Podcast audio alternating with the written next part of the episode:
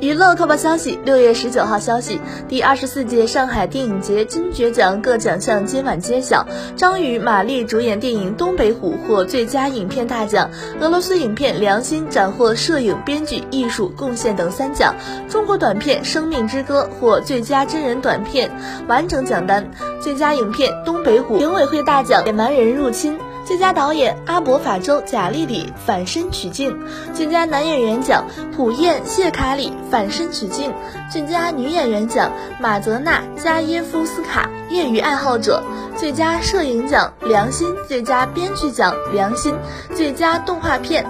老鼠也能上天堂。最佳纪录片《西西弗斯》艺术贡献奖良心，最佳真人短片《生命之歌》，最佳动画短片《轻度的疯狂》，持久的疯狂。